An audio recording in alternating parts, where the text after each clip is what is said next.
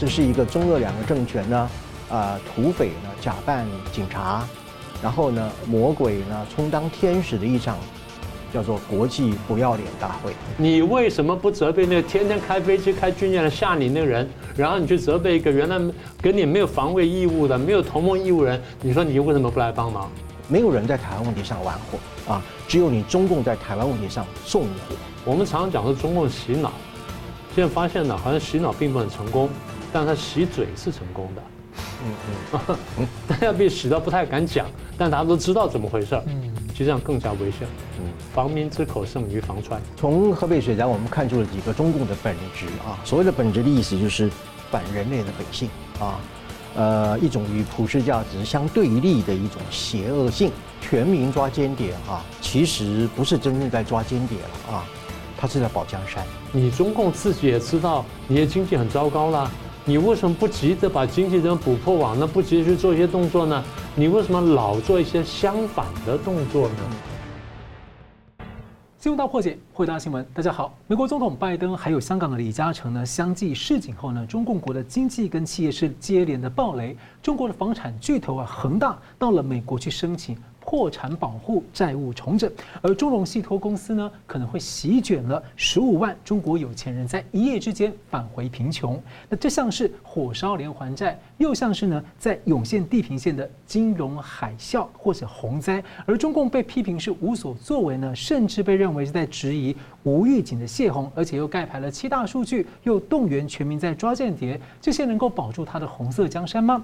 那么二次大战结束七十周年啊，中共和俄罗斯、白俄罗斯。的国防部长会面，美日韩的峰会而准备要登场，世界呢似乎正形成新的轴心和反轴心阵营。那国际要如何应对中共？关键可能是在于如何能否透视中国共产党的本质。那么本周起呢，我们要连载系列的分析。我们介绍破解新闻来宾，台湾大学政治系名誉教授明居正老师。呃，主持人宋老师两位好，各位观众朋友们大家好。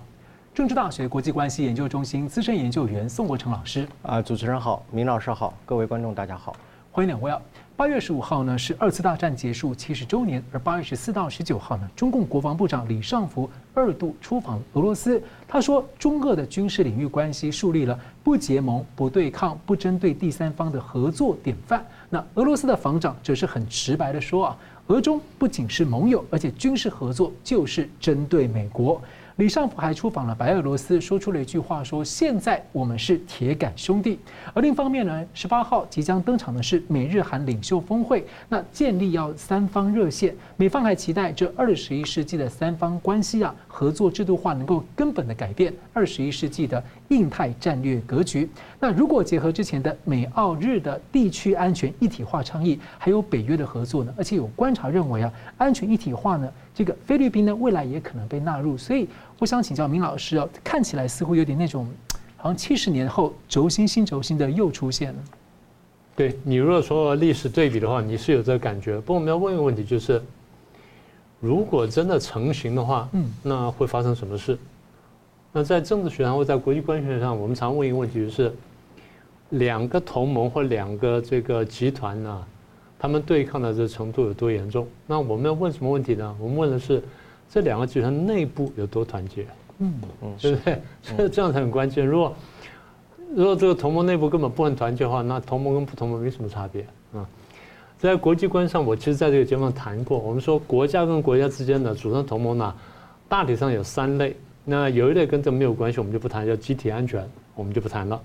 那现在就剩下两类，一类叫攻守同盟，一类叫防守同盟。嗯，攻守同盟就是我跟宋老师组成攻守同盟了。嗯，谁打我们任何一边，我们俩都一起去打他。嗯，那甚至攻守同盟就是宋老师要去打他的时候，我要帮着宋老师去打他。嗯，啊，这叫攻守同盟。对，我又帮忙守，又帮忙攻，叫攻守同盟。呃，这种攻守同盟在历史上非常罕见，因为我等于告诉你说，你可以随便去打人家，你随便打人家我都帮你打，不管你打谁我都帮你打，你打小家伙我帮你打，你打一个很强的国家我也帮你打，啊，这叫空白支票，这种事情一般国家是不会干的，所以当大家说，哎，我们签防守同盟，那宋老师这样子哈，嗯，你打人家我不帮打，但是人家打你，我可以考虑帮忙，这叫防守同盟，是，所以同样就是如果我被打的话，签了防守同盟，他得帮忙啊。那这样我们就拿这个观念哈来去观察。你刚刚不说两个轴，一个轴心，一个反轴心吗？那一边是民主国家，一边专制国家嘛。我们先看民主国家这边。那么我们看的试金石就是，如果有人被打的话，那另外一个民主国家去去帮忙，是不是啊？好，所以先看什么？第一，美日安保，美日安保讲明白会帮忙的，讲得很清楚，讲很多年，甚至就是美国讲，如果日本遭受威胁，我会用各种的力量去帮他，包括核武在内。嗯，很清楚了啊，这就有核保护伞。好，这是第一个。第二，美韩同盟。美韩同盟原来就是韩国若被打的话，那美国会去帮忙。今年年这个上半年，这个呃，华盛顿宣言，要华盛顿宣言，对，然后这个韩国总统去了，去之前你记得他闹什么吗？哎，我们要我们自己要做核子武器，我们做核弹等等等。到那边美国说，我给你核保护伞，啊，你不要闹了，然后不要不要核子武器，好好，我不要核子武器了，你给我核保护伞。讲完之后回去没多久。美国核子潜艇过来了，是对不对？来了两次，所以美韩同盟也很确定，如果韩国被打，美国会帮忙。好，这第二个，第三，大家问的是美日韩同盟会不会成立？我们还不知道，因为他们今天才要开会，所以今天这几天开完会之后，我们再看他们的宣言，看他们会不会讲说，呃，如果我们这个日本被打的时候，韩国也来帮忙，韩国被打，日本也来帮忙，美国来帮忙一定的了。那另外两个国家会不会互相帮忙？就看出来会不会形成一个小三角，就是大家所说的印太小北约了。虽然还差得很远，但至少是这个方向。好，这是美日韩同盟。第四个已经出现的，前两年出现了澳英美同盟。嗯，这我们节目上谈过多次了。澳英美同盟是一个很明确的防守同盟。他们虽然没有这样讲，但已经差不多读出来了。英国被打的时候，美国一定帮忙；澳洲会帮忙。澳洲被打的时候，英国、美国也会去帮忙了，因为他们连连核子潜艇的技术都会提供给他，那是必要时候我卖给你、借给你什么，或者我直接开去保护你，大家都会去做。所以换句话说呢，澳英美同盟是一个防守同盟。我们多次提醒大家，澳英美同盟是一个开放同盟。什么叫开放同盟呢？他欢迎其他加入，嗯，欢迎其他国家加入。虽然现在还没有其他国家加入，但他说我欢迎了。他们拼命对日本招手，那日本进去的话，澳英美同盟就变成澳日英美同盟，这四个。嗯，那么还有澳日英美同盟，还有美日啊什么等等加起来，这中间的网啊 是非常密的。好，所以在澳英美同盟。那么这边有一个美日韩要形成当中，澳英美已经存在了，它有相当程度的重叠。如果他们有一天宣布说哦，我们结合起来了，这真的叫做印太版小北约。嗯，这毫无疑问，这就是过去宋老师讲的印太版小北约，这样就形成了。那么也就是说，这五六个国家这有一个被打，另外其他国家都跑去帮忙。嗯，这是很标准的防守同盟。很像宋老师讲那个下围棋的一片一片。对对对对，他就就就是等两个片好像接起来了嘛，就这意思啊。那还有一个问题，印度会不会参加？对，印度会不会参加？有可能参加啊。那这都算了。他说，那这个跟台湾没有关系啊？那跟台湾没有关系？那台湾人吵什么？一天到晚有台湾人讲说啊，这个到最后中共打我们，美国不来帮忙。你跟美国都没有同盟，你为什么希望美国来帮忙呢？那是不是很奇怪的事情吗？你为什么责备美国来帮忙呢？你为什么不责备那个天天开飞机、开军舰来吓你那个人？然后你去责备一个原来跟你没有防卫义务的、没有同盟义务人？你说你为什么不来帮忙？这逻辑不是很奇怪吗？你不去责备欺负你人，你去责备那可能会帮助你的人。而且你不要说了，我们跟美国之间是没有防守同盟。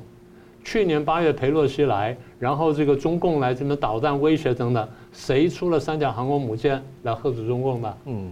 然后今天每天中共现在开军机、军舰来骚扰台湾，是谁每个月开军舰或开飞机过来把中共吓走的？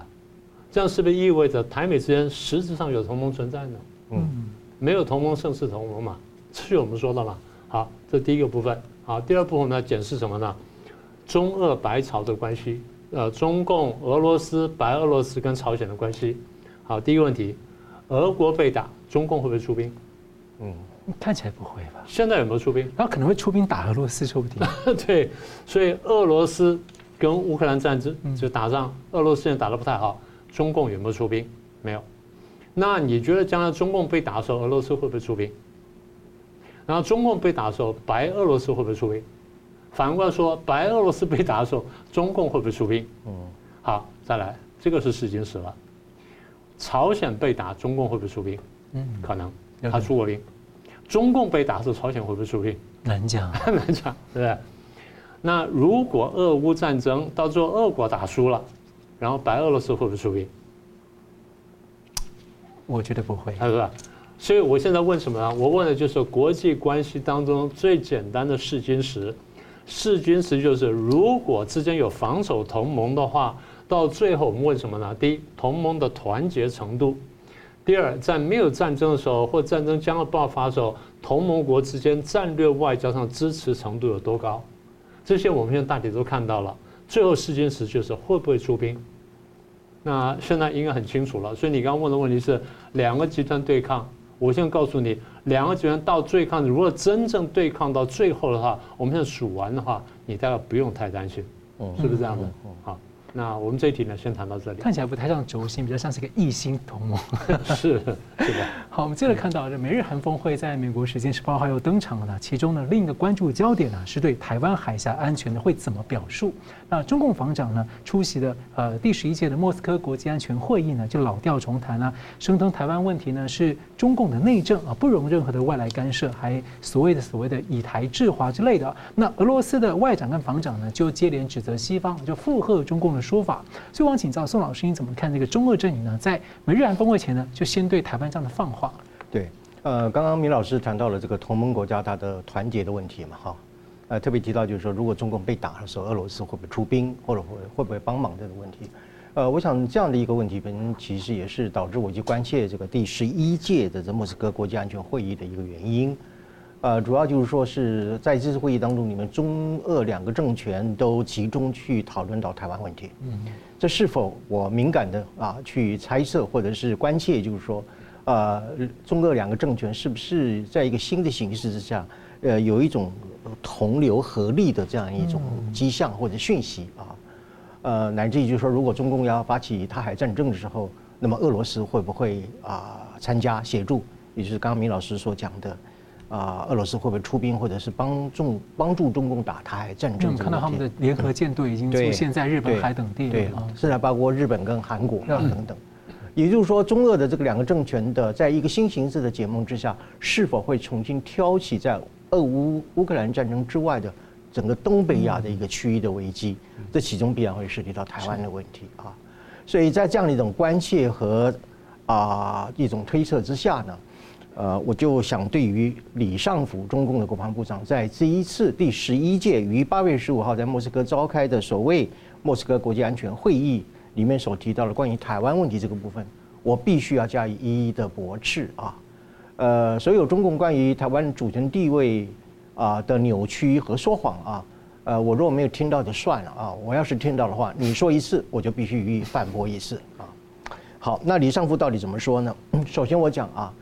中俄两个政权基本上是当前国际秩序的挑战者、破坏者啊。呃，请问这两个政权有什么资格啊和立场来讲国际安全问题啊？呃，那么这其实在我看来呢，这是一个中俄两个政权呢啊，土匪呢假扮警察，然后呢魔鬼呢充当天使的一场。叫做国际不要脸大会啊？为什么叫国际不要脸大会呢？我一一来加以说明啊。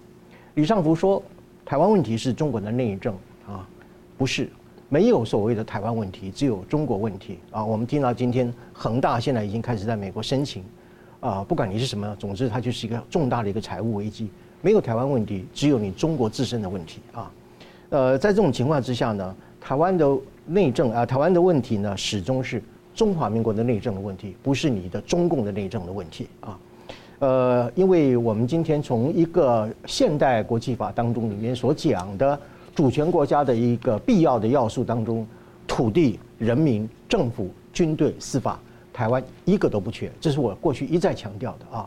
所以台湾既然是一个主权的基本要素都一个都不缺的一个所谓的主权国家，英文叫 sovereignty state，那么就不存在就是说台湾的。啊，任何的事物会去隶属于或从属于另外一个国家的内政的范畴啊。没有说一个主权国家它的内部的事务是隶属于另外一个国家或者是政权，它的所谓的内政的问题，这个是逻辑上完全说不通的啊。呃，那么另外一方面就是说，自一九四九年以来啊，呃，中共的治权，我们讲说管辖权，没有一分也没有一秒到达台湾啊。呃，台湾的国家领导人是两千三百万人用投票一票一票选出来的国家领导人啊，呃，跟你这个中共本身呢一点瓜葛都没有啊。所以第一点我要反驳，台湾不是中国的内政问题啊。第二个呢，李尚福说啊，台湾呢。呃，问题不容任何外力的干涉啊？为什么不能干涉呀？国际政治长期以来干涉的事情多的是呢啊，人道主义的干涉啊，反侵略的干涉，反种族屠杀的干涉等等的，联合国的维和事业就是一个干涉啊。呃，所以呃，我们在问说，那俄罗斯对于乌克兰的侵略是不是国家暴力对乌克兰的干涉呀？嗯啊。那么中共在海外设立所谓的秘密警察，请问是不是中共在海外进行一种长臂干涉呀？啊，呃，中共对美国发送间谍的气球啊，这难道不就是对美国的主权干涉吗？啊，你一天到晚干涉人家台湾问题，不能受到外力的干涉，强词夺理啊，呃，所以我简单的来讲，就是说台湾问题啊，不是不容任何外力的干涉，而是台湾的问题。不容中共任何形式对台湾的干涉，而且他讲一句话说“得道多助”嘛，是对啊，得道者为什么不能得到外力的干涉跟帮助呢？得道多助，另外一边就是你中共的失道寡助嘛，啊，这是第二点我要反驳的啊，给我一点时间啊。那么李尚福说中国统一是世界的大事啊，呃，世界的大事是由世界人民来决定的，不是你一个中国共产党来决定的哈。而且我也很不客气的来说啊，从这个十九世纪以来啊。中共从来呢，呃，都不是历史大势的或者历史趋势的决定者，它始终是一个历史趋势的被决定者啊。甚至从一九四九年以来，中国共产党啊，从来也没有主导过任何一个历史的趋势啊。这是我第三点要啊加以反驳的。李尚福又说第四点，他在台湾问题上玩火啊，没有没有人在台湾问题上玩火啊，只有你中共在台湾问题上纵火啊。所以在这种情况之下，你看你这这个全年无休的这个军机绕台啊，就是在国际秩序和区域安全上去放火呀啊。那么那么，所以没有人在台湾问题玩啊玩火，而是你中共在纵火。这是第四点。第五点，他说李尚福说妄图以台制华，终将以失败告终啊。呃，没有一个国家妄图要以台制华了啊。全世界多数的国家啊都是怎么样挺台抗共了啊。所以所谓的这个啊，中共啊，你是因为你试图一直试图以武力来改变现状啊，所以才会遭到国际社会对你的什么东西集体围剿嘛，就是我们所谓的打群架嘛啊，呃，所以失败的不是所谓的以台制华，失败的是你中共的什么样的啊，你没有办法抵抗全世界对台湾的啊抗共啊挺台抗共。啊，而且是你自己本身要宣告失败。你比较像是这一群人呢，一群消防员带着那个消防设备过来，然后他在那边纵火，那大家叫你不要再纵火了，真的不行的话，我就要敲下去了，把你打昏。对，没有错啊。呃，我又要称赞你一下啊，补充的非常好啊。那么第六点呢，他说啊啊，听到都已经快要吐血或者是倒胃口了啊。他说中国中方期待与各国践行全球安全倡议啊，呃呃不是啊，因为现在呃没有任何一个国家愿意跟你在共同践行所谓的全球安全倡议啊，呃那么呃一个都没有啊，除了呃俄罗斯你的所谓的战略共犯以外，没有一个国家愿意跟你去共同倡议什么全球安全倡议啊，这是第六点，第七点啊，我一共讲八点啊。李尚福说，中国的军队是维护世界和平的坚定力量。啊，这个足以让全世界倒尽胃口啊！为什么呢？呃，不是啊，不是就是不是啊！你呃自吹自擂的一千遍一万遍啊，不是就是不是啊！为什么呢？呃，中国的军队恰恰是怎么样妨害世界和平的破坏者啊，不是什么坚定的力量啊！你火箭军你还在谋反呢，还在贪污呢，你坚定个什么力量呢？啊，这个是我讲的第一。啊，第七呃第七点第八点最后，李尚福说，呃，中方愿意与各国军队持续加强军事安全的战略互信还有各个专业领域的合作啊。我想除了俄罗斯这个所谓的你的战略伙伴之外啊，呃，应该全世界没有任何一个国家跟你中共之间存在了一个什么样的军事安全的一个战略互信啊。呃，没有人相信你了，讲白讲白了就是这个意思啊。所以全世界所有爱好自由啊、民主的这个国家啊，呃，只有对你中共呢充满着不是战略互信，是战略疑虑啊，甚至是包括战略厌恶，还有战略抵制的一个态度啊，没有任何的互信啊，没有人相信你，所以不会有任何的啊互信啊。呃，至于谈到俄罗斯外长拉夫啊拉夫罗夫，呃，他呃在这会议当中里面讲说，呃，西方世界对于呃台湾问题非常的虚伪啊，呃，一方面说是呃要遵守一中原则，呃，可是又不能允许任何一方改变啊现状，啊，这个话正好说明了你俄罗斯的本质啊，你认为拳头大就可以随便打人啊，呃，现状是可以随便由你俄罗斯来给加以改变的啊。呃，所以这样的说法完全就是呃不能够被人家接受，而且是胡言乱语，用四个字来加以形容哈。我们休息一下，马上回来。欢迎回到新闻大破解。中国大陆的青年失业率究竟有多高？官方美化过的数字呢，是逐月的持续破纪录，都超过百分之二十，而甚至呢，北大学者认为有超过呃有大大达到达了百分之四十六点五。那么七月份的数字是多少呢？中共的国家统计局说暂不公布，这让世界呢相当的。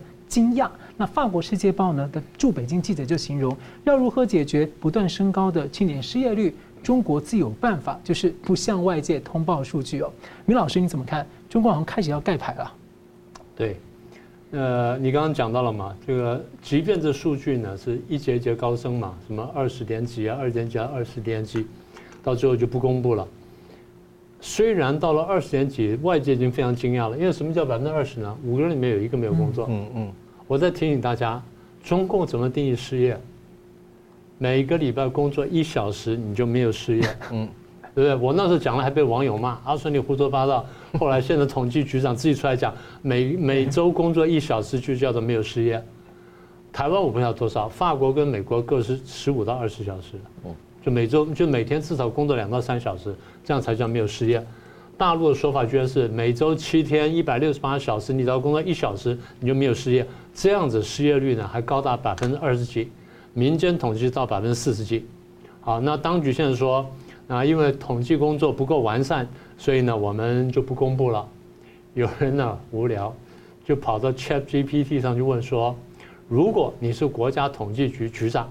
啊，然后现在告诉你说这数据很难看，但是你又不打算公布，你准备怎么说？ChatGPT 说，那我就跟大家讲，因为我的统计工作还不完善，说暂时不公布。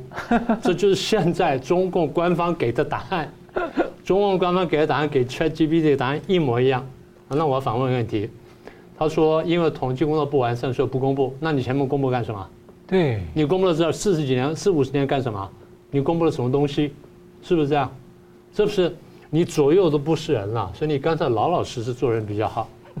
不公布的原因还有一点呢，七月份刚好是一千多万大学毕业生要进入就业市场的时候嘛。对，对不对？毕业。所以你一公布的话，那就表示那就更加难看。那表示说失业率其实比你想象中坏很多。那你刚刚讲的是那个呃法国《世界报》对不对？对。啊，法国《世界报》另外一个记者讲了，中共在这个时候呢，他的一公布之后呢。网上呢引爆了这个一大堆的反应，光是新浪微博的几个小时之内引来了一亿四千万次的围观，然后大家基本上问一个问题：你们以为不公布数字、堵上嘴巴、蒙上眼睛就没有失业了吗？问题就解决了吗？那换句话说，大家很清楚怎么回事。那我就想起来，后来有一个人讲一句话很有道理，当不针对这件事情讲，但我觉得非常贴切。我们常常讲说中共洗脑。现在发现呢，好像洗脑并不很成功，但是他洗嘴是成功的。嗯嗯 嗯，大家被洗到不太敢讲，但大家都知道怎么回事儿。嗯，其实这样更加危险。嗯，防民之口胜于防川。对，你把问题解决了才会叫防民之口，而不是说把嘴巴堵住，这才是根本的问题。嗯，当你刚刚讲说盖牌盖牌，那彭博社最近公布了，当然还不很完整，我们将来可以补上这个清单。中共最近盖牌了，大概七大数据。第一大数据刚讲说这个青年失业率，第二呢土地销售的这个相关数据，包括销售的数量跟金额。过去呢，每月每月都都公布，为什么？因为土地金融是中国大陆的经济里面非常重要的一块。任何国家都是啊。呃，中共更加厉害。啊，当然这比例这种在很多国家比例都很高，但中共特别高。为什么呢？因为它其实没有真正生财办法。嗯。这点将来我们有机会再详细谈。是。但我现在告诉各位，今年我们知道的土地销售的这数字，不管是金额啦、数量等等，比起去年来说是腰斩以下。嗯。腰斩以下，请各位注意啊，去年。去年还不是特别好，特别好的那年是二零二一年到三月以前，还是疫情期间？哎，疫情还是疫情期间，那个是之之前是这是第一个，第二外汇储备，外汇储备从二零一七年之后呢，数字没有什么变动，大家怀疑说这六年为什么没有变动啊？所以大家现在就想说，是不是他把一部分外汇储备藏起来了？那大家问一个问题，他为什么要藏外汇储备？嗯嗯，他准备打仗？对，嗯，这第二点。第三呢，大家现在知道武汉肺炎在大陆死了多少人吗？八万多人，美国大概一个月死人都不止八万人，中共呢几年下来才死八万多人，所以全世界都不相信，就他自己露了马脚。浙江省今年第一季火化数字增加了将近百分之七十三，增加几乎快一倍，至少四分之三。后来这个网上哗然之后，他删掉了，你为什么删掉？然后你公布的数字不是就告诉我们说其实有问题吗？你已经是已经开放了，开放之后又出来火化数增加这么多，光浙江一省啊，你不要说其他的地方了。好，这是第三个，第四个那更荒唐就是我们都很清楚的，学术资料库被封了。现在大家去拜访什么外国人的订户呢，不能去看，为什么呢？因为很多学术论文呢引用了比较准确的数据。嗯，他用了很多统计数据，内部的内部这他就算内部外部都可以。现在官方就根本不给你，全部盖牌了嘛。对对。所以对现在对学者或对任何研究人来说，拿到一点点数据是非常珍贵的。所以哪怕我只是从啊宋老师的论文当中看到的数据，我都觉得很高兴。现在连这个都给你关关掉，连这都不给看。他不让你有任何对比的可能。不让你有任何对比可能，因为我们只要稍微对比，我们可以看出一点点端倪出来，我们就有诠释空间嘛。啊，这个没有了。再一个，大家想象不到，高官的简历。嗯，哎，过去高官简历蛮详细的嘛，对，我们都读嘛。啊，什么时候上小学，这什么，然后做他，在什么时候参加工作，什么时候入党，然后什么等等，让他写起来蛮清楚的。现在呢，浓缩了，生怕你知道他从哪边出来。其实我觉得怕什么呢？怕你怕我们知道他们的学历。嗯，我们都知道了，我们已经知道了，你现在开始没有用的了。啊，高官简历缩水了。再一个呢？中央政治局过去每三个月开一次会，会议内容虽然我们不是很清楚，但他大体讲，我们谈了什么？还谈论了其他关切的问题。对，通常都这样讲的嘛。对，现在这个也没有了。最后一句，债券交易相关数据也都没有了。嗯，好，那现在问的问题是，那你要我们怎么做生意？对啊，你要我们怎么说做生意？我什么都不知道，我还敢来做生意吗？所以大家推测很简单：第一，你的出口、投资、消费都大幅降低，你经济非常恶劣了。嗯。然后第二，房地产你现在几乎熄火了。第三，内循环呢完全没有效果。嗯。第四呢，房地产的巨头呢先后暴雷，恒大了、碧桂园的先后暴雷了，暴得一塌糊涂。而且我们相信，这个暴雷不只是房地产暴雷，下一步一定是烧到金融机构。对。所以刚刚讲到中融信托了、中植信了，已经出现金融危机了。嗯。这两个是互相撞击的。我们再讲一次，这两个是互相撞击的，所以撞出来的结果一定非常严重。那你现在讲别的东西呢？所以外资外企这几年大量离开，那还更别说你觉得是功劳一件，你把香港收回去了，唯一能最后救你的那只金额，你把它杀死了。嗯，所以你觉得这经济会怎么样？所以它的盖牌，我觉得是理所是不是理所当然，势所必至。因为它不盖牌的话，你把它看得一清二楚；但反过来，你盖牌让全家猜到。你已经坏到无以复加了。老师，他如果掩盖高官的这个资历啊，会不会有可能他担心大家串联起来，彼此找比较熟悉的去串动官变民变呢？那非常可能的。现在其实我们现在知不知道高官简历已经不重要了，我们反正该去哪里打就去哪里打，这已经是很明确的事情了。打台海不如打中南海，不如打中南海。是，我想先一句话补充刚刚明老师说讲那个数据盖牌啊，这个中共可能认为就是说你把那只公鸡宰的时候，天就不会亮了啊。啊，我这样做一个小补充是吧？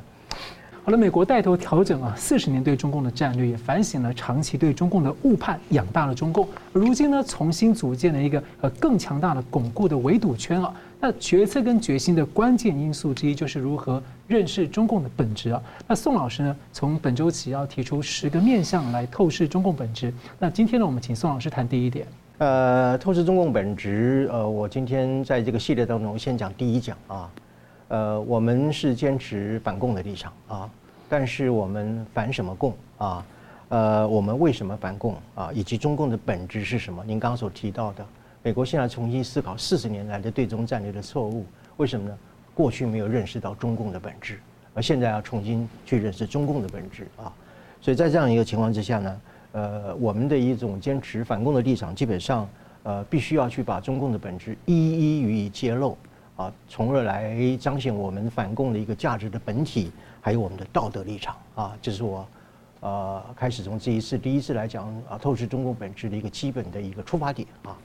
呃，我先讲，我用历史倒叙的方式，也就是从最近发生的事情，然后一路往前推到一个历史比较久远的时刻啊。最近一个历史呃一个例子呢，就是河北的水灾啊。呃，中共在处理河北水灾的时候，第一个本质我把它定义为什么东西呢？以百姓为刍狗啊。呃嗯，我们有一句古话了啊，就是说苍天不仁啊，啊以苍呃呃上天不仁嘛哈，以苍生为刍狗啊，呃那么我把它稍微啊运用一下，就是中共不仁了，以百姓为刍狗啊，这是我对它第一个本质的一个定义啊。嗯，呃，从河北水灾我们看出了几个中共的本质啊，所谓的本质的意思就是反人类的本性啊。呃，一种与普世价值相对立的一种邪恶性啊，呃，那么这个是邪恶性表现在什么地方？一，中共的中共对于整个水灾，它是镇压而不是赈灾，啊，镇压而不是赈灾啊。你看那个半夜有官员去决堤泄洪的时候，有居民去质疑他，啊，你这样子会闹人命的啊，他直接把那个质疑他人给抓起来了啊，说他叫颠覆国家了哈，等等的啊。呃，反正中共要给人家一个罪名，呃，满地都可以找得到啊，一抓就有啊。呃，那么还有一个就是说是干居那个居民灾民在抗议的时候呢，啊，就特警就殴打他们啊，不是警察，也不是公安，也不是武警，是特警啊。特警是干什么用的啊？是对付恐怖分子的，今天拿对付恐怖分子的特警来对付这些受灾难的居民。他们只想要找那个长官而已，反映情况而已。对，他只是在反映，他就是诉苦申冤而已嘛。啊，他连申冤诉苦都不让你申冤啊。嗯。呃，第二点的话，就是中共是这个灾民如暴民啊，就是我们刚刚所讲的啊。呃，不准人民申冤，不准人民怎么样诉苦，也不准人民抗议啊。呃，那么你要知道啊。对于从假设我们印象所及，从汶川地震以来，所有的死者的名单，他的真实的名字，中共一向是不公布的。嗯，对，这个叫无名死者啊。我们在台湾，我们很清楚，万一我们有些什么空难的时候，媒体上第一个就发表说，在飞机上有哪些人，他的名字是客是是是什么？为什么要让亲属去认啊？去认啊？去确认呢？对不对？呃呃，那么但是他连名字都不给你啊。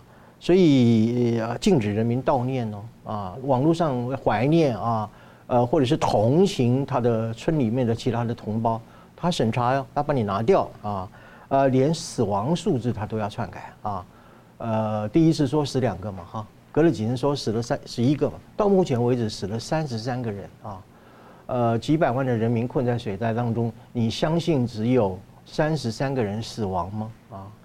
呃，那么这个一开始公布这个二哈两个人死亡很有趣哦。当你汶川大地震的时候，中共官第一次官呃公布的这个死亡人数也就是两个人啊，所以他们是从两个开始起跳啊。呃，所以这是第二点啊。第三点呢，所谓中共的为人民服务啊，早已经变质异化、颠倒成为怎么样？人民为共产党服务了啊。呃，你看这一次的那个河北省委书记叫做倪岳峰嘛哈。他主动请缨啊，河北要做北京的护城河，这话什么意思啊？就是你河北人全部死光了都无所谓，我们中南海的高官的命一定要保住啊，就是这个意思啊。呃，所以啊，这就是一种把人民看成刍狗的这样一个心态。第四个，党权高于人权啊，呃，官命要胜于人命啊呃，然后呢，党性可以随意的压制人性，呃，所以你要知道，在这些苦难当中，里面死亡的人数呢，没有名字，他们叫做人民群众啊，不是 citizen，不是公民啊，他就叫人民群众，群众怎么可以有名字呢？啊，呃，即便是死亡的人啊，也不能，也不愿意给予他一个名字哈，呃，所以你看，在这些死亡的当中的人数当中啊，呃，从来没有一。从来没有政府或者是媒体呢来公布任何一个人的名字，也没有从媒体上看到去访问亲属啊、啊慰问啊、悼念啊等等这些行为，一概封杀啊。所以中共对于这些所谓的公共悲剧啊、公共悲剧啊，我讲它很中性的哈，我其实要讲的是官僚杀人的悲剧啊。对于这些事情本身呢，它怎么样？在网络上，要么就是一律的这个封杀审查。啊，那么或者是说，对于要试图去悼念他、追思他的这些人，讨网络上讨论啊，这个某某同学哈、啊、等等，哦，或者是朋友，他也一概的什么恐吓，要要么就是干脆把你屏蔽，甚至呢啊，可能要加对你定罪或者是管押啊。嗯，我只要讲一个例子，前一阵子不久，哈尔滨第三十四中学啊体育馆倒塌啊。一共造成了十一个人死亡，还有四个人受伤，那些都是正值青春年华的国那个女高中生，呃，女高中生，而且是排球选手啊，呃，那么对于这个十一个死难者的姓名，中共拒绝公布，啊，那么对于这个到学校去献鲜花等等这些民众，他也在旁边加以监视和恐吓啊，人都死了，还有什么好怀念的呢？这是我亲自听到了一个警察在现场讲的话啊，啊，当然透过视频出来啊，呃，所以对于这些无名死者呢，啊啊，确实是得不到一个被怀念、被追悼、被追思啊。我想普天之下，这应该是一个最没有人性一个政权的一个最彻底的表现啊。呃，我稍微讲一下汶川大地震这件事情，一个四川的著名的人叫谭作人嘛，哈，是，呃，他去独立调查这个事情，后来就是以。以什么罪名啊？以跟天安门事件有关啊为罪名啊啊来逮捕他啊！到现在还没有得到，也许是放得出来，但是你也看得出来，就报道真相、伸冤民怨的这些人士，是受到了中共政权何等的一个对待。好了，感谢我们休息一下，马上回来。欢迎回到新闻大破解。中共新版的反间谍法呢，在七月一号上路之后呢，以所谓的国家总体安全观呢，极大化重定义了所谓的间谍行为。那当北京呢，河北在大水灾的时候，中共国安部呢，八月初又号召全民要抓间谍啊，而中共的党媒官媒呢，是大肆的宣传，还鼓励民众相互举报。香港当局也在配合讲所谓的颜色革命。所以我请教宋老师，你怎么看？中共在想什么？嗯，我想我可以谈几个方面。第一个就是说。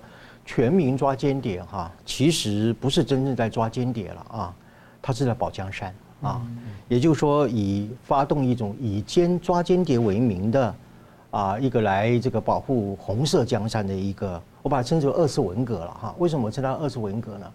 呃，各位还也许还记得，就是有一个叫李浩石事件嘛，这个脱口秀啊，呃，中共认为他入军嘛啊。所以就给予，就是因为他养的流浪狗啊，追这个两只松鼠，啊，然后能打仗嘛，哈，作风优良哈，其实是在恭维习近平啊，呃，但是错在就是说他为什么用流浪狗？他如果用一头猪的话，也许就不会被扣上啊入军的这样的一种罪名嘛，哈，呃，其实我把这个事情是连接到一九六五年的时候啊。四人帮之一的姚文远啊，他在上海文汇报发表了一篇文章，叫做《评新编历史剧海瑞罢官》。这个是被视为第一次文革当中里面的发起的一个讯号啊。呃，也就是说，把这个历史和学术问题上升到一个阶级斗争的一个状态。呃，其实这一次的李浩石事件也是怎么样，把一个娱乐事件上升到一个权力斗争的状态。所以，我认为它是透露出了二次文革的一个讯息。果然不出我所料，现在开始抓间谍。就是回到当时文革时期的时候，鼓励红卫兵、老呃学生检这个去检举老师，儿子去检举父亲，甚至有学生去打死老师的这个事情。北大的一位女性教授等等的，这个就是要造成全民之间的相互的猜疑、相互的一个斗争，这个就是所谓阶级斗争了啊。呃，所以不是抓间谍了啊，他是要保红色江山，这是第一点我要讲的啊。第二个点的话就是说是。最近啊，有一个事情就是说，中共就把这个七年之前的一个旧案子拿出来说，呃，有一个昆明一个退休的教授姓粟啊，严肃的粟啊，呃，他说他在国外买武器啊，在国内组敢死队啊，然后要进行一个什么中国什么啊班西加工程啊，这个很显然听起来就是一个就是一个作文嘛啊，就是一个编造的一个呃一个一个历史的一个冤呃不是冤案，就是一个历史的一个呃迷糊账啊，用这个旧案新炒的方式。呃，来彰显说现在这个抓这个间谍，呃，是何等的重要，等等等等啊，呃，所以这个又是所谓我作为二次文革的一个另外一个讯号啊。第三个我要讲的就是说是，呃，他又公布就是大陆某军工集团的某某雇员吧，哈，呃，或者是工作人员嘛，叫什么曾某某啊，呃，他因为一个公派到意大利去嘛，哈，啊，然后成为 CIA 的一个间谍啊，然后被中共啊这个查获了等等的。呃，我跟你讲哈，呃，你稍微有一点情报学 A B C 观念的人都认为哈，任何一个情报本身它都有分等级的，什么样的关节的人才有那样的授权啊，去进入啊进入到这个啊情报的一个获取啊。最近有一部流行非常好好的一个电影《奥本海默》啊，他用后半辈的这个生命去维护他前半辈子的一个呃名誉，什么名誉呢？就是国家安全单位要去剥夺他的安全授权证。什么叫安全授权证？就是这个科学家他是什么等级的科学家，他才能够接触到什么等级的国家机密。一个军工集团的职员啊，雇员，呃，公派的留学生，他有什么资格去获得所谓的中共的核心啊机密啊？你看到这个核心就知道是造假的。为什么？他们最喜欢讲什么班西加工程啦啊，核心利益的核心，这个就是中共常用的一种习惯性的术语，他就露出了一个马脚。所以这个完全就是一个编剧。啊，一个一个一个造假，making news 啊，一个造新闻一个结果啊，这就是证明我讲他不是真的要抓间谍，他是要保江山啊。呃，所以这里回到一个理论问题，就是说极权主义，我过去讲三大特征：一，一定要塑造一个怎么样具对国家安全有威胁的境外的敌人；二，一定要怎么样给予民众一种怎么样非常辉煌的一个未来的愿景；第三，一定要在国内塑造一个政治强人啊。所以今天习近平的一个做法就是说，这是三段论哦。什么意思呢？习近平就认为说，我这个政治强人本身因为受到境外势力的一个干涉啊，所以我不能够实现啊我们这个中华民族的伟大的复兴。这个就是三段的一个推论。它的目的是什么东西呢？呃，就是要强化习近平用这些理由来继续呃来推行他严酷严酷的一种政治的控制嘛哈，塑造一个什么东西呢？叫做亡党感呐哈啊亡党亡党的一个感觉亡党感啊，它的谐音叫什么东西呢？完蛋感，啊，就是快完蛋了那个王，啊，对不起，我发音可能个谐音不太好发，王蛋感啊，这样的一个结果啊，最后的目的呢，就是用这一些啊术语或这些策略啊来实行对啊习近平更进一步的一个政治的控制和社会的一个镇压。嗯，是感谢。我们这里看到，这二十大以来呢，习近平大力强调抓政治啊，算政治账。那用学毛泽东那一套来要保江山啊。不过呢，三年极端防疫解封之后，经济没有复苏啊，反而是一路往下哈、所以我想请教明老师，对这些的发展啊，还有这个抓间谍的事情怎么看？我还是连续刚才那个抓间谍的问题啊，的确说的不错，他不是抓间谍，是保江山，一点都不错。中共现在的思路呢，应该是蛮清楚。我很简单先说一下，等下我们再详细说。对内呢，应该是夺权保全。嗯啊，对外呢就是备战，简单说就是这样子。呃，那这个就要联系到今天中国大陆的经济跟社会的实际情况。我们知道中国大陆经济这么多年来，尤其改革开放以后非常明确。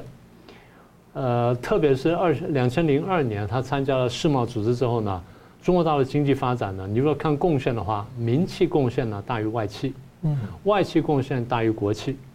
所以如果说你要发展经济的话，你的正规策略应该什么？鼓励民企，然后某种程度鼓励外企，吸引外企，然后压制国企，啊，或把国企民营化，就是他搞国进民退，就完全反过来搞。我们可以看出来，就是从这以前一直都是这样，但是工业革命以后尤其如此，就是任何国家经济要大发展的话，你必须要吻合经济发展规律，你逆着规律干的，通常会失败；逆反的越严重，失败就越惨烈，让你代价也就越高昂。所以搞国进民退，这已经把经济打很惨了。前几年打一天打一个产业，嗯，对，然后再搞共同富裕，你觉得经济会好到哪里去？啊，这第一点。第二点，我们晓得中国大陆的经济呢，高度依赖外贸，大概有百分之三十以上的这个比例呢是依赖外贸的。你搞清零已经打到外贸了，现在你搞反间谍法，大家开始紧张了。反间谍法严重起来就是，我要去给你打听经济数据，我可能就是间谍了。是，已经到这一步了嘛？对不对？刚刚前面讲说这些东西，已经是这个反间，已经是间谍法的行为了。再加上刚刚前面七大盖牌。那你说哦，七大盖牌，但我就我们两个基于学术研究，我们需要知道他失业数字，你去打听一下，对，你是不是间谍？嗯，你是间谍。嗯嗯。我想要知道就是社会动乱情况，我去打听一下，那社会动乱情况怎么样？你是不是间谍？是间谍。田野调查就变间谍了。田野调查变间谍了，就是你打听任何东西都有可能入罪嘛，就这个意思嘛。所以你刚刚说的很好，他不是不是抓间谍，是保江山。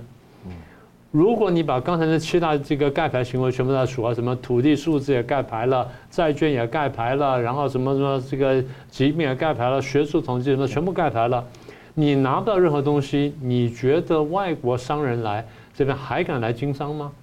他任何数据都没有了，然后任何东西拿到都不可靠的，只有官方我拿到东西跟跟读人民日报跟看每天晚上的晚上的央视的那个联播新闻联播是一模一样的。你觉得说我敢做生意吗？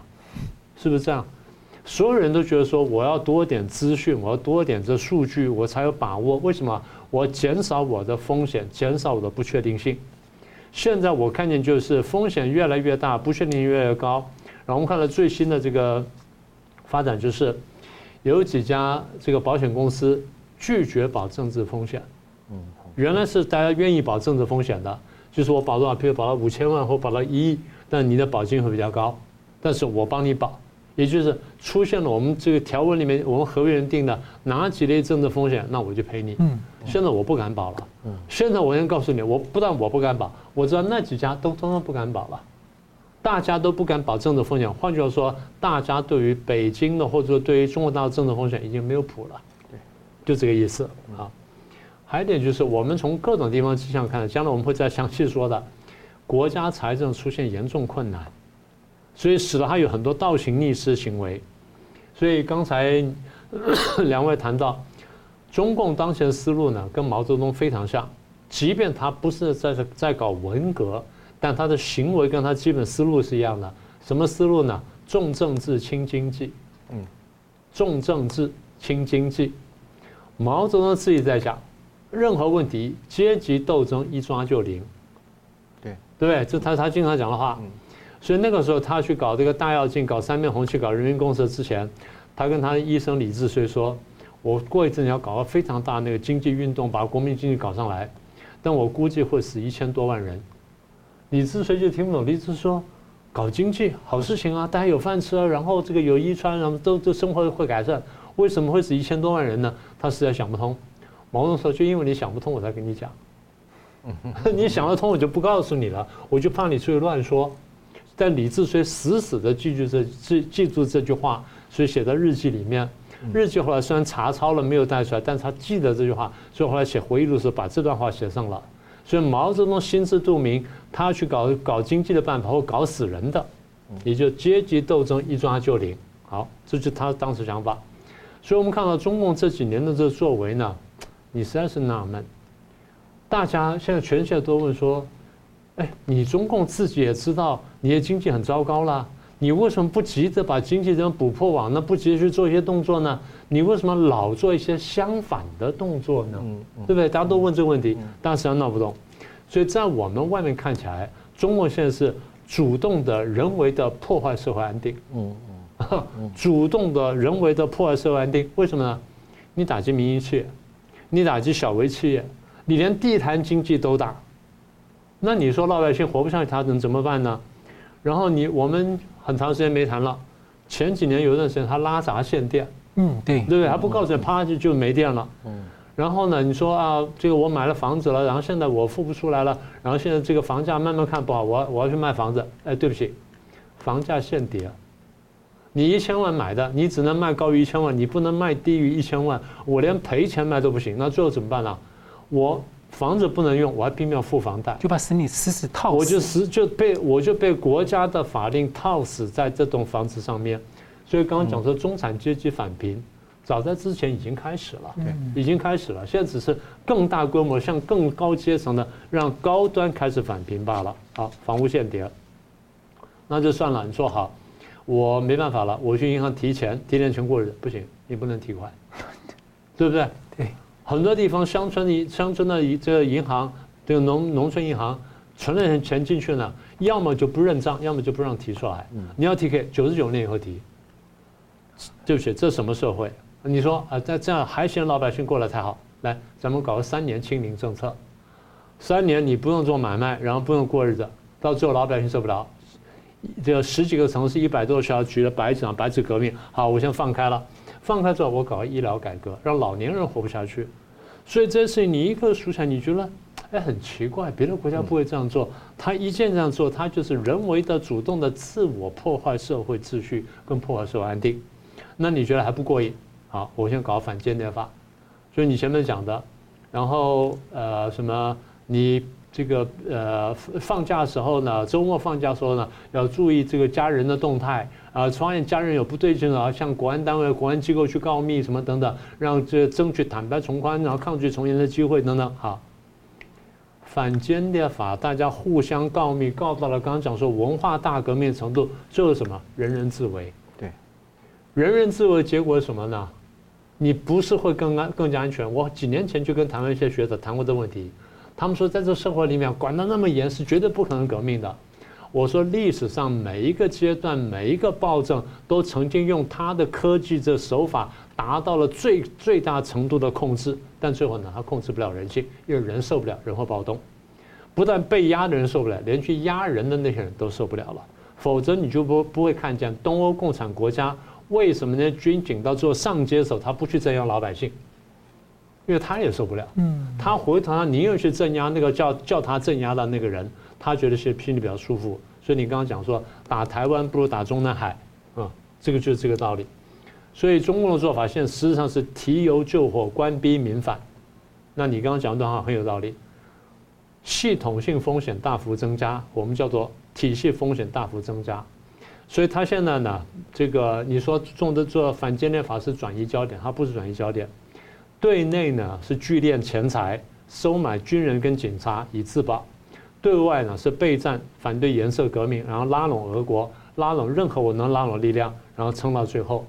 但我们只讲一句话：你可以有各种各样的作为，但是你改变不了你的命运，因为历史告诉我们，暴政必亡。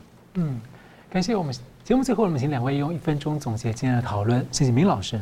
是，呃，第一点呢，两大集团对抗的是越来越严重。但我们刚刚讲了，势均时就是最后要打仗的时候，你会不会出兵帮忙？这第一点，会不会出兵帮忙呢？每个国家考量什么呢？我的实力够不够？我会不会进去呢？反而是以卵击石。但最后一点就是，其实每个国家每个人到最后还还有还有那么一点点人性，他会用那点人性去琢磨这件事情我能不能做。这第一点。第二点，盖牌告诉我们经济情况坏到难以想象的地步，所以请看到这个节目的这个华人朋友跟台商，大陆的资产呢，能拿出来赶快拿出来，不要说我们没有警告过你们，我们已经警告好几年了，现在已经到了声色俱厉的地步，所以能拿出来赶快拿出来。第三，反间谍法呢，他想法是我要巩固权力，在最后呢，一定是官逼民反，就像这个普京说的，我这个打乌克兰是是要制止北约东东扩。最后结果一定是反效果，一定是促使北约东扩。反间谍法效果呢是完全是相反的，也就会造成了一个更大的推倒他政权的力量，而不是巩固政权的力量。宋老师，好的，呃，我们今天谈到的就是第十一届的莫斯科国际安全会议啊，呃，中俄两个这样的一个政权说要去提倡呃国际安全的话，那这个就是叫做警匪啊。不是呃，盗匪去扮演警长，魔鬼去充当天使啊，所以我把它定义为叫做国际不要脸大会啊，跟国际安全一点关系都没有啊。呃，今天我开始讲中共的本质，第一本质啊，以前有一句古话叫做“天地不仁啊，以什么样啊，苍生为刍狗”啊，呃，这句话我把它转过来运用啊，中共不仁，以百姓为刍狗，这是中共本质的第一个本质啊。呃，回应米老师刚刚所讲的，就是我们很难理解中共现在为什么要逆潮流而走啊？呃，我过去有讲嘛，就是呃蛮牛撞墙嘛啊，末路狂奔啊。就是这种逆向的这样的一个反潮的一个做法，呃，确实是令人家难以理解啊。呃，不过我认为就是说，这个就是啊，共产党本身独裁本质一个宿命一个必然的本质。我过去曾经讲过啊，我在一篇叫做《习近平与中国悲剧的未来》当中里面，我就提到一个规律和法则，就是中共这样一个政权已经从渐进式的衰败走向终极的崩溃，而现在的中共正走在这条路上。我们感谢两位来宾精辟的分析，感谢观众朋友的参与。新闻大破解每周一、三、五再见。